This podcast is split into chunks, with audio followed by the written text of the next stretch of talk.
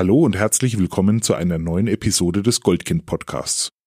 Mein Name ist Alexander Nusselt und ich bin heute im Kinderschutzhaus München zu Gast, um mit dessen Leiterin Andrea Wimmer zu sprechen.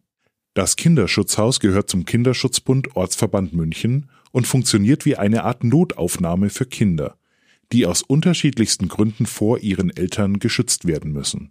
Die Unterbringung in dieser Schutzstelle ist vorübergehend bis die Lebensumstände und das weitere Vorgehen individuell geklärt sind.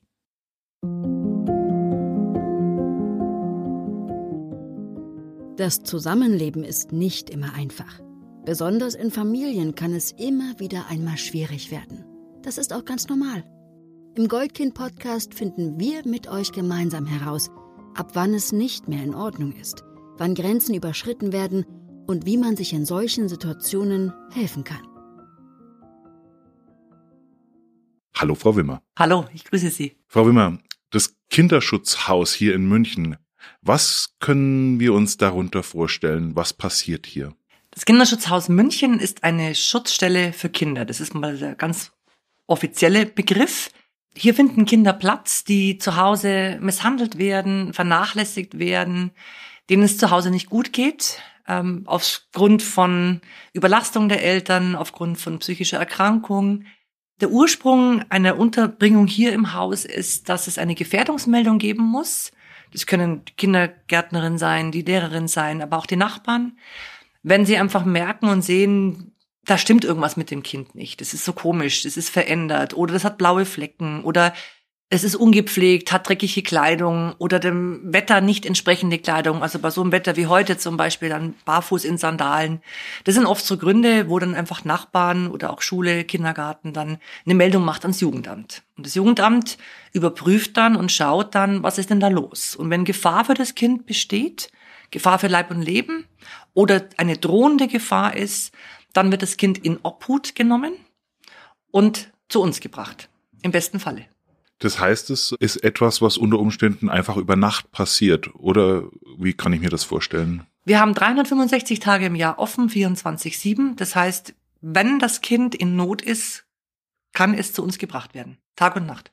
Jetzt sind wir hier im obersten Stockwerk vom Haus. Wir sind hier ähm, im dritten Stockwerk, wenn ich das ähm, genau gesehen habe. Und auf dem Weg hier hoch äh, sind wir an Zimmern vorbeigekommen, äh, wo wir gesehen haben, da sind Betten drin. Wie viele Kinder haben hier Platz? Neun. Wir haben neun Plätze. Das ist auch festgelegt von der Regierung von Oberbayern, wie viele Kinder wir aufnehmen dürfen. Wir könnten vielleicht noch mal ein zehntes Kind, wenn es Geschwisterkinder sind oder wenn einfach alle Schutzstellen in München voll sind. Aber an sich haben neun äh, Kinder hier Platz. Wir haben mehr Betten als Kinder, dass wir einfach auch ein bisschen schauen können, dass wir nicht Täter und Opfer in einem Zimmer haben, weil es gibt ja auch gerade größere Kinder, die auch ihre kleinen Geschwister misshandeln, ähm, dass wir da einfach schauen, dass wir Täter und Opfer auch trennen können und natürlich auch Mädchen und Jungs trennen können. Aber insgesamt haben wir, wie gesagt, neun Kinder Platz und das, man muss sich so vorstellen, es ist nicht so wie, wie man sich so ein Kinderheim halt vorstellt mit, mit Betten, Sälen und, und sonst. Es ist einfach ein ganz nettes, kleines, gemütliches Häuschen hier. Die Kinderzimmer sind bunt ausge, ausgestattet. Wir haben viel Farbe, viel Kuscheliges, damit es einfach auch eine, eine Wohlfühlatmosphäre ist für die Kinder, die hier einfach kommen. Man muss sich vorstellen, die kommen oft nachts, natürlich völlig dramatisch, getrennt von Mama und Papa, im schlechten Fall aus den Händen gerissen von der Mutter durch die Polizei.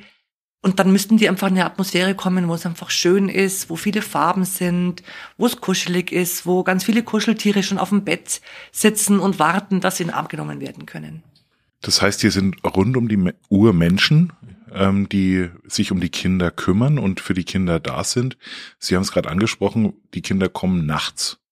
Wie kann ich mir, wie können wir uns das vorstellen? Ähm, wie läuft das ab, wenn das Kind hier ankommt? Also wenn es nachts ankommt, ist eine Kollegin da und die nimmt das Kind in Empfang und äh, versucht das Kind auch zu beruhigen. Meistens meinen die Kinder dann recht viel, wird ein Kakao gekocht oder eine Bärmflasche gemacht und da geht's eigentlich nur ums Kind, dass es erstmal zur Ruhe kommen kann, mit am Bett gesessen, einfach zu schauen, dass es irgendwann in dem Trauer, in dem Schmerz, in dem Leid, in der Wut oder wie auch immer, dann irgendwann zur Ruhe kommt und einschläft. Und am nächsten Morgen, ab halb sieben, ist dann der zweite Kollege da und spätestens ab neun, halb zehn bin dann, bin dann ich im Haus oder meine Stellvertretung oder der, der psychologische Fachdienst.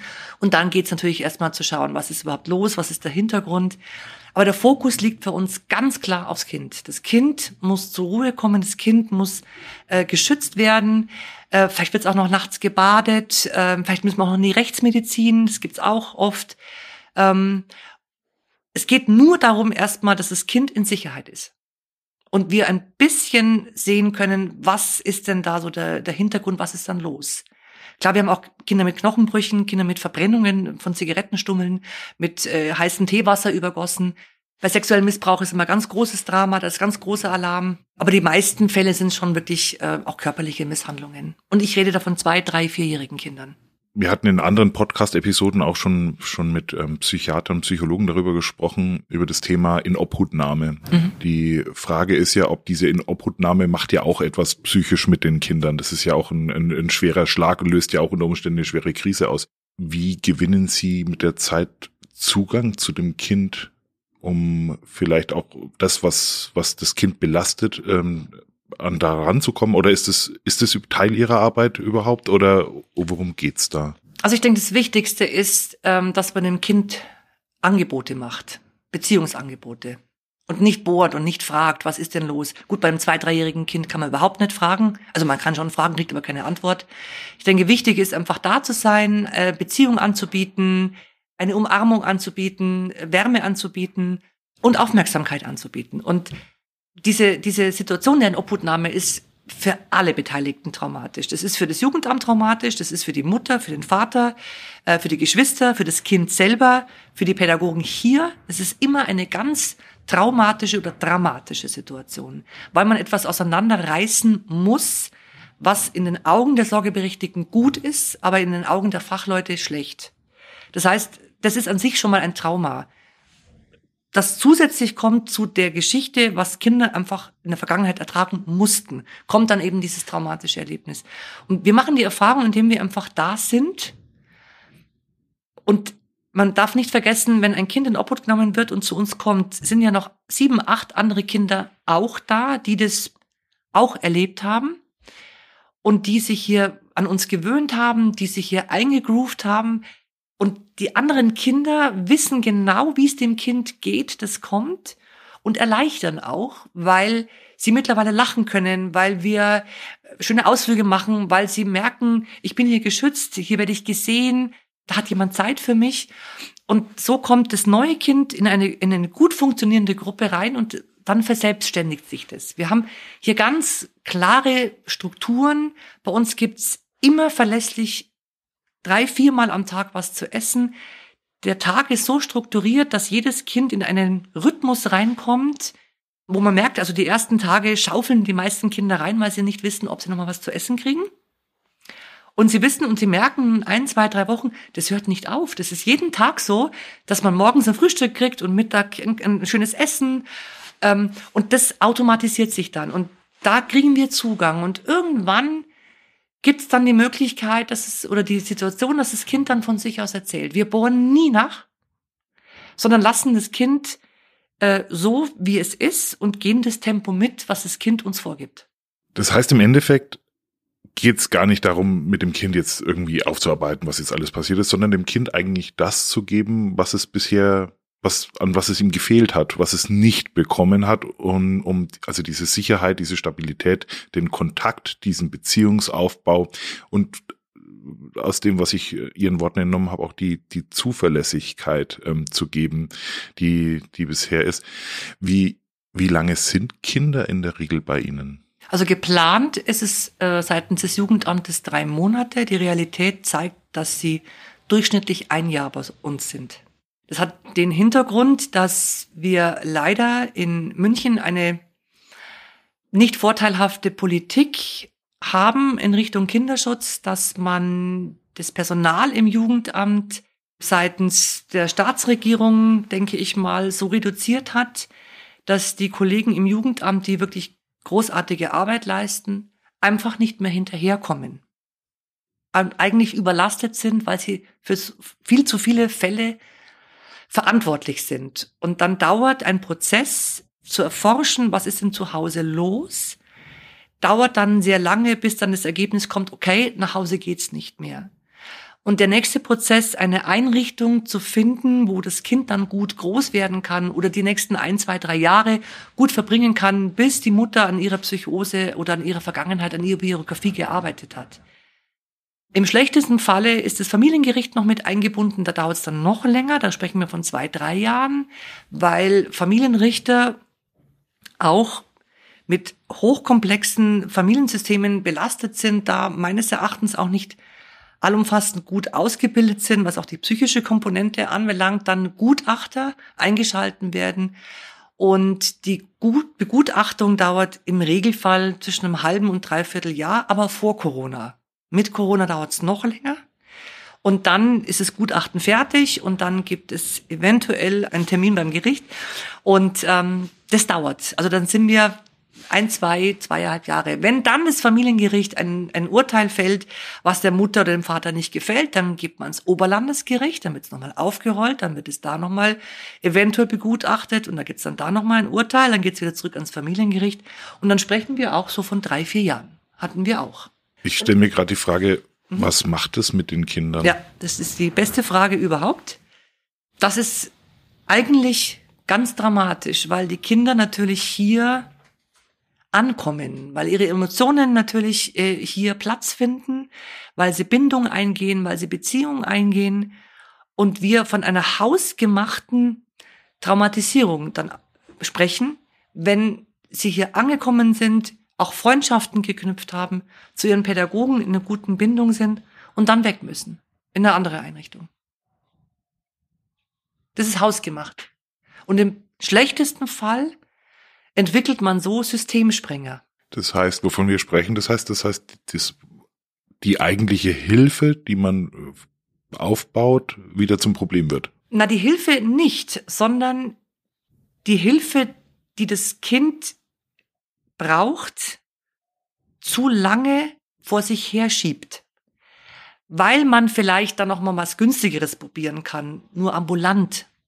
Oder weil man dann nicht die entsprechende Einrichtung findet und dann lieber eine günstigere Einrichtung nimmt. Also das Geld in der Kinder- und Jugendhilfe spielt momentan und durch Corona die größte Rolle überhaupt. Sie haben das Wort Systemspringer angesprochen. Mhm. Vielleicht für diejenigen, die uns zuhören, was können wir uns darunter vorstellen? Was sind Systemsprenger? Da gibt's einen ganz großartigen Film, Systemsprenger. Und das ist eins zu eins genau das, was wir hier erleben.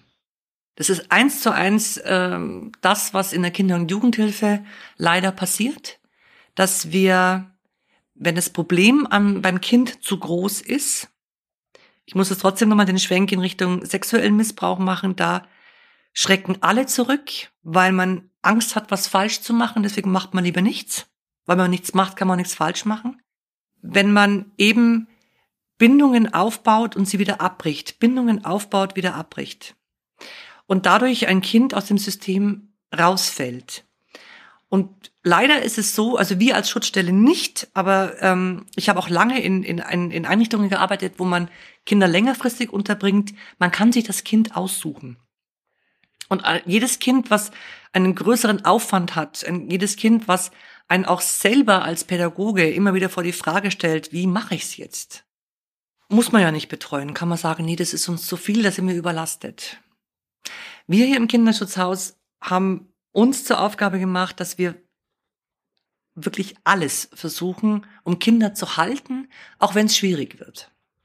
Wobei schwierig heißt es nicht eine Aggression, sondern schwierig für uns ist zum Beispiel, wenn Kinder höchst depriviert sind, also unterversorgt sind. Das ist das, was ähm, was die eigenen Emotionen extrem antriggert.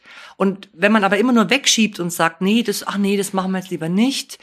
Ach nee, auch das ist so schwierig. Ach, dann kommt, dann tun wir lieber mal in die Psychiatrie.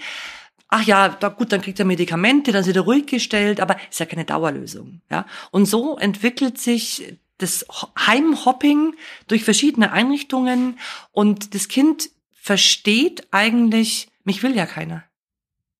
Und dann sprechen wir von Systemspringen. Dass wir im, im Kinder- und Jugendhilfesystem es nicht schaffen, eine Bindung, eine Beziehung zu einem Kind aufzubauen, weil es anstrengend ist. Wenn wir uns jetzt in so eine Familie hineinversetzen, wo ein Elternteil vielleicht unter Depression leidet ähm, oder unter anderen psychischen Erkrankungen und das vielleicht ja oft einhergeht, dass die Eltern auch selbst ja schon vielleicht diese Bindungsprobleme haben mit sich oder eben auch im Familienkonstrukt. Das heißt, wir müssen davon ausgehen, das sind Kinder, die zu ihnen kommen, die das einfach auch nie gelernt haben. Das heißt, die haben selber vielleicht auch gar keinen Zugang zu den eigenen Emotionen, vielleicht dadurch auch gar keine Empathie, was um sie herum passiert. Was sind denn so aus Ihrer Sicht die, die Themen oder die Möglichkeiten, die Sie nutzen, die da wirklich helfen, dass die Kinder mit der Zeit das auch lernen können? Also was, was hilft da aus Ihrer Sicht? Also das Wichtigste ist, dass wir das Familiensystem verstehen. Das heißt, dass wir die Eltern, wenn möglich, im Gespräch, im Kontakt mit dem Kind beobachten, um zu verstehen, was sind die Familienregeln, die unentdeckten oder die heimlichen Familienregeln. Wir sagen immer, wir verstehen das Kind oft erst, wenn wir die Eltern kennengelernt haben. Und wir können uns auch gewisse Verhaltensweisen des Kindes auch erklären. Und ähm, letztendlich, was hilfreich ist, ist Lernen am Modell. Das heißt, dass man, dass wir vormachen, wie wir glauben, dass man richtig kommuniziert, wie man Emotionen zeigen kann. Also Kinder haben ja oft dann auch nicht gelernt, ähm, wenn man dann die eigene so Emotion spürt, wie lasse ich es raus? Da passiert dann oft auch, dass sie sich gegenseitig schlagen oder dass sie dann den Kopf gegen die Wand schlagen, sich selbst verletzen, solche Dinge. Und da geht es wirklich ganz viel um Lernen am Modell. Ich meine, ich kann ja nicht sagen, du musst dich jetzt so verhalten, sondern ich kann ja vorleben, wie es ist. Also wenn es Krisen gibt, wenn es Schwierigkeiten gibt, wenn es Streit gibt, dass man sich hinsetzt, miteinander bespricht, da sind die Pädagogen hier vor Ort äh, wirklich extrem gefragt, ja, einfach vorzuleben und, und äh, das gemeinsam auch zu erlernen mit dem Kind, wie man, wie man gut kommuniziert, wie man ordentlich kommuniziert. Wir haben da zum Beispiel einmal in der Woche so eine Kinderkonferenz und ähm, da arbeiten wir mit Gefühlsmonsterkarten. Das sind 25, 30 verschiedene Gefühle ähm, als, als Comic. Das sind so Karten. Und da müssen die Kinder gar nicht sagen, wie ich mich fühle, sondern sehen, also lustig, traurig, verärgert, motzig, frustriert. Und dann können sie eine Karte nehmen und, äh, und können da schon mal beginnen, so die eigenen Emotionen mal zumindest hinzulegen. Und im besten Fall irgendwann auch mal darüber zu sprechen, wenn sie zum Beispiel sehen, dass ein anderes Kind das schon kann. Ich fühle mich traurig, weil. So, das sind so die ersten Schritte. Jetzt ist die Frage, Sie, wir haben jetzt über die Familie gesprochen. Jetzt, wir reden von Kindern. Sie haben gesagt, so zwei, drei Jahre äh, durchaus auch dabei. Vor der Inobhutnahme ist den ist den Kindern da schon bewusst oder klar, dass in der eigenen Familie was falsch läuft? Also ich, ich glaube nicht. Ich glaube, wenn sie kleiner sind, nicht. Ich denke, wenn sie größer sind, ähm, gibt es durchaus Kinder, die das wissen. Wir haben auch Selbstmelder. Es gibt auch Kinder, meistens schon im Schulalter, die zur Lehrerin sagen, ich gehe da nicht mehr hin. Ich gehe nicht mehr nach Hause. Ich werde zu Hause geschlagen. Da haben wir ein sehr, sehr gut funktionierendes System äh, äh in, ich würde mal sagen, in Bayern, ich denke auch in Deutschland. In Bayern weiß ich's, mit Schulsozialarbeitern, mit Schulpsychologen, dass äh, jedes Kind neben der Lehrerin auch einen Sozialarbeiter in der Schule hat, wo er sich hinwenden kann. Das sind dann Obhutnahmen, da wird überhaupt nicht gefackelt, die Kinder kommen sofort zu uns. Also da wird auch nicht vorher noch mit geklärt in der Familie. Die sind auch meistens dann inkognito bei uns untergebracht erstmal.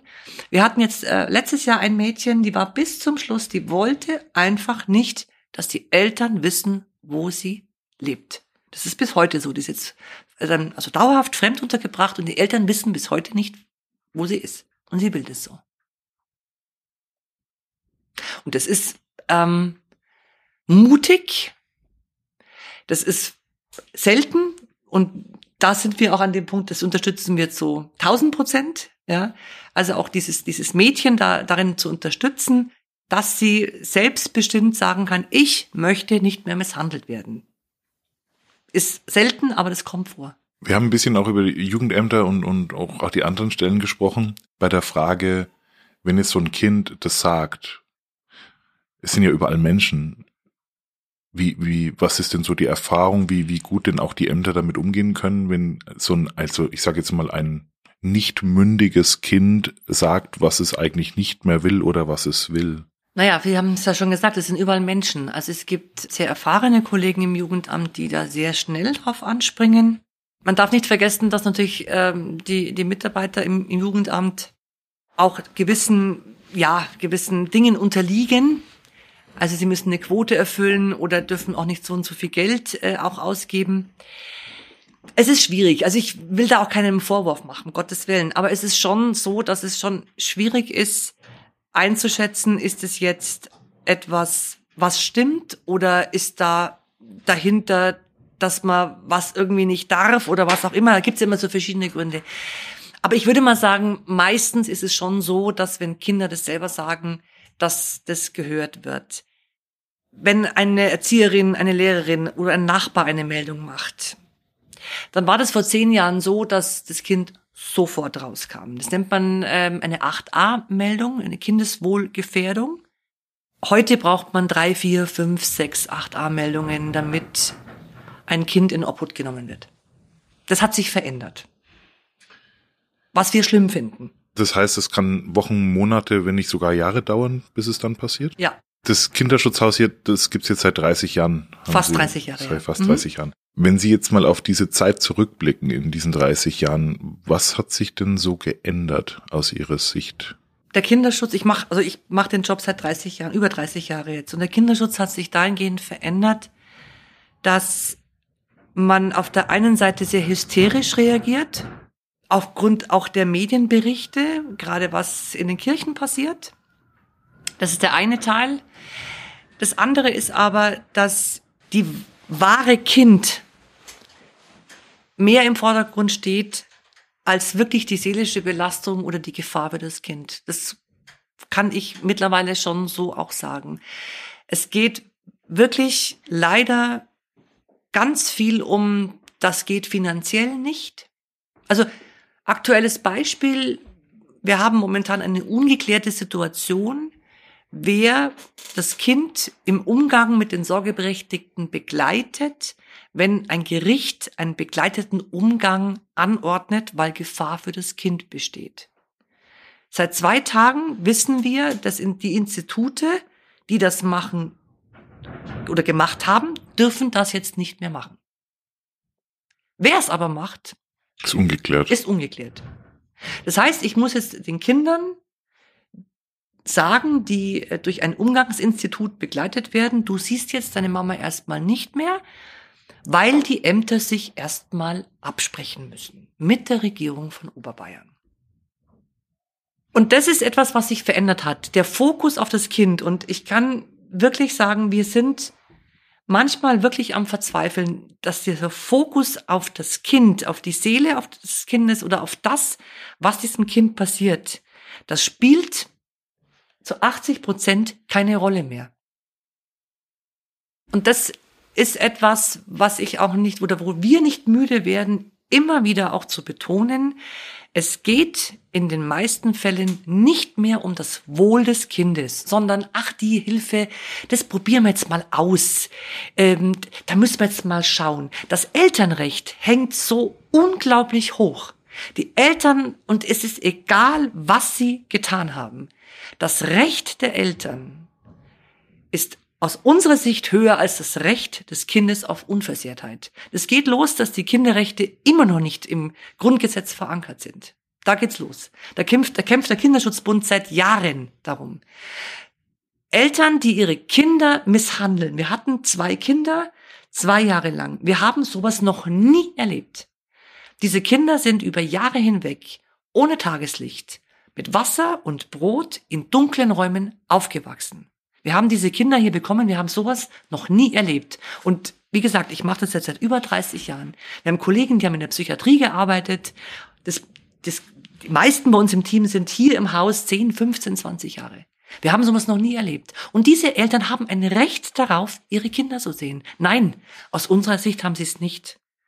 Es gibt einfach auch Situationen, wo wir sagen, diese Eltern haben das Recht auf ihre Kinder verwehrt.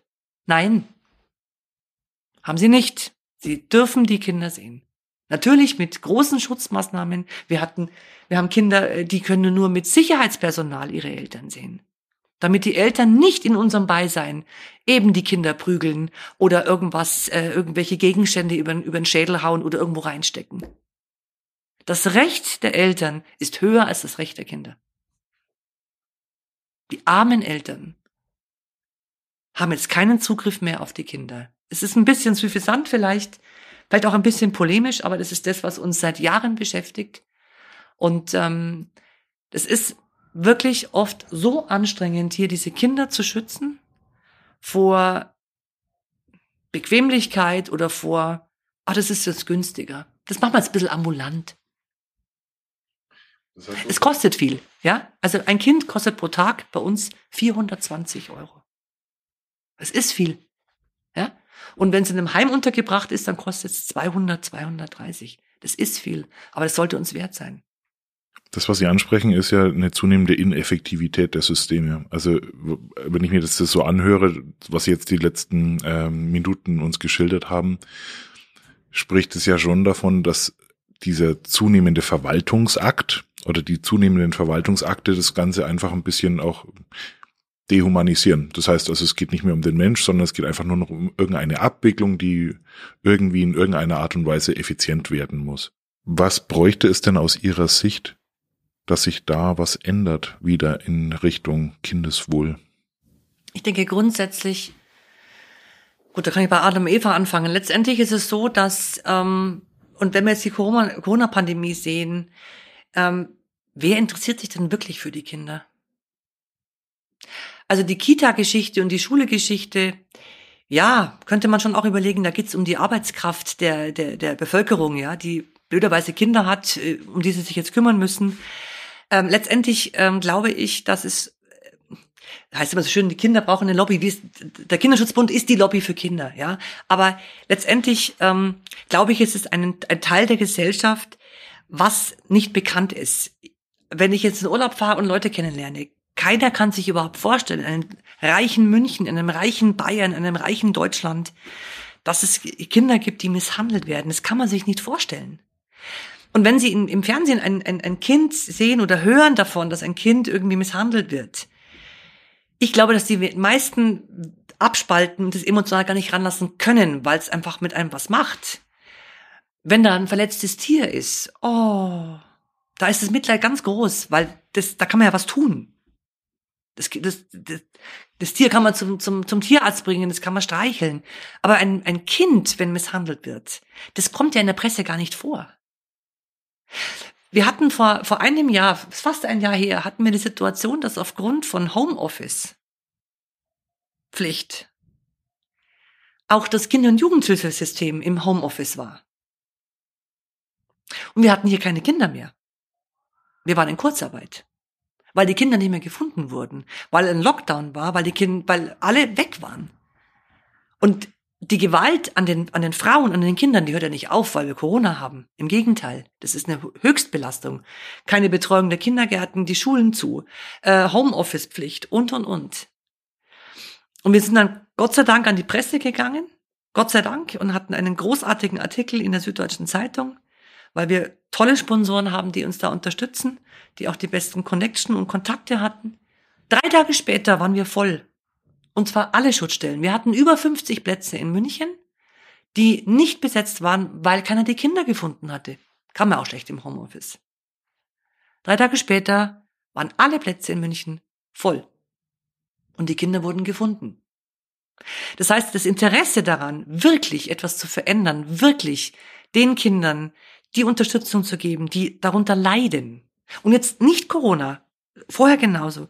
Dieses wirkliche Interesse dabei, Geld in die Hand zu nehmen dafür. Nicht Pop-up-Radelwege. Wer braucht jetzt Pop-up-Radelwege? Ich glaube, wir haben andere Probleme. Das fehlt. Mir fehlt das wirkliche, ernsthafte Interesse an einer, natürlich an einer Minderheit, aber das ist auch ein Teil unserer Gesellschaft. Diese Kinder sind auch vulnerabel. Das heißt, im Endeffekt, dass das Thema nicht auf der Agenda ist und nicht laut und transparent genug diskutiert wird, ja. dass in der Gesellschaft auch ein Verständnis dafür entsteht, dass hier dringender Handlungsbedarf ist. Richtig, genau das ist es. Und zwar Gewalt an Frauen und Gewalt an Kindern. Wenn wir uns die Zahlen anschauen, Sie haben gesagt, also 50 Plätze in München. Wie, wie, wie können wir das uns überhaupt so zahlenmäßig vorstellen, was das Thema so auch in Obhutnahmen angeht? Also ich kann es nur für unser Haus sagen, es gibt Phasen, wo wir ganz viele Anfragen haben, wo wir anbauen könnten. Das ist meistens vor den Sommerferien und vor Weihnachten. Wir haben vor Corona nie ein Problem gehabt, dass das Haus nicht voll war. Und wir finanzieren uns ja pro Tag, pro Kopf. Also, wenn wir pro Tag, pro Kopf quasi 420 Euro bekommen, sind wir refinanziert. Und der Steuerzahler zahlt für unser Haus zwischen 1,2 und 1,3 Millionen Euro im Jahr. Das ist aber nur eine Schutzstelle mit neun Plätzen. Wir haben 20 Schutzstellen und haben, wie viele Plätze insgesamt kann ich nicht so, äh, so sagen, weil es auch oft dann so noch eingegliedert ist in andere, in andere Gruppen. Aber natürlich ist es jetzt nicht die, nicht, nicht der Großteil. Also es ist schon eine verschwindende kleine Menge im Verhältnis zu der Anzahl der Kinder, die in München leben. Aber ich glaube, das Problem ist wirklich, dass man diese Thematik nicht kennt. Und natürlich auch der ganz, ganz, ganz schlechte Ruf, was Heim anbelangt. Dann musst du ins Heim, ist ja immer sehr negativ besetzt. Und sagen wir mal, die Diskussion und äh, die Situation in, der, in den Kirchen, ich sage mal in der katholischen Kirche, jetzt auch gerade in München und äh, also gerade äh, im, eben in Bayern, in München, ist jetzt natürlich nicht gerade zuträglich für uns. Ja, also die, die Glaubwürdigkeit ähm, von, von, von solchen Trägern, wir sind jetzt zwar nicht kirchlich, wir sind wirklich äh, frei, ist natürlich da auch maßgeblich geschädigt. Das Vertrauen auch der Bevölkerung in ein System, ähm, was eigentlich aus unserer Sicht wirklich gut funktioniert, ja, das ist so vielschichtig. Also ich kann ja gar nicht sagen, wenn das jetzt wäre, dann wäre das. Ich denke, das ist, das hat was mit Verständnis zu tun und mit, was ist wichtig. Ich meine, momentan ist der Klimawandel wichtig, keine Frage. Aber wenn man hört, dass in der Stadtkämmerei plötzlich eine halbe Milliarde Euro gefunden wurde, weil man das Plus und Minus vertauscht hat, äh, und aber dann trotzdem nichts passiert und trotzdem nicht mehr Stellen im Sozialreferat äh, äh aufgemacht werden und wir reden von äh, 70 Prozent des Jugendamtes ist belegt. Das bedeutet, 30 Prozent weniger Kinder werden gefunden. Da muss ich jetzt kein großer Mathematiker sein. Wenn Sie sich was wünschen könnten, was wäre das? Dass ich nicht um die Aufmerksamkeit des misshandelten Kindes tagtäglich kämpfen müsste und dass man auf die Fachleute hört, und dass es eine Selbstverständlichkeit ist, dass man Geld in die Hand nehmen muss, dass man Fachleute anstellen kann, Therapeuten, Ergotherapeuten, Logopäden, alles das, was hilfreich und wirksam ist für die Kinder. Das würde ich mir wünschen. Frau Wimmer, vielen herzlichen Dank für die, für die, für dieses offene Gespräch, für die offenen Worte und für den Einblick in Ihre tägliche Arbeit. Es ist großartiger Dienst, den Sie hier erweisen und ich ähm, wünsche mir für ihre Arbeit und auch für das Wohl unserer aller Kinder, dass sich hier noch ganz viele Menschen finden, die mit anpacken, damit sich hier was zum Guten wendet. Vielen Dank dafür. Ich danke auch.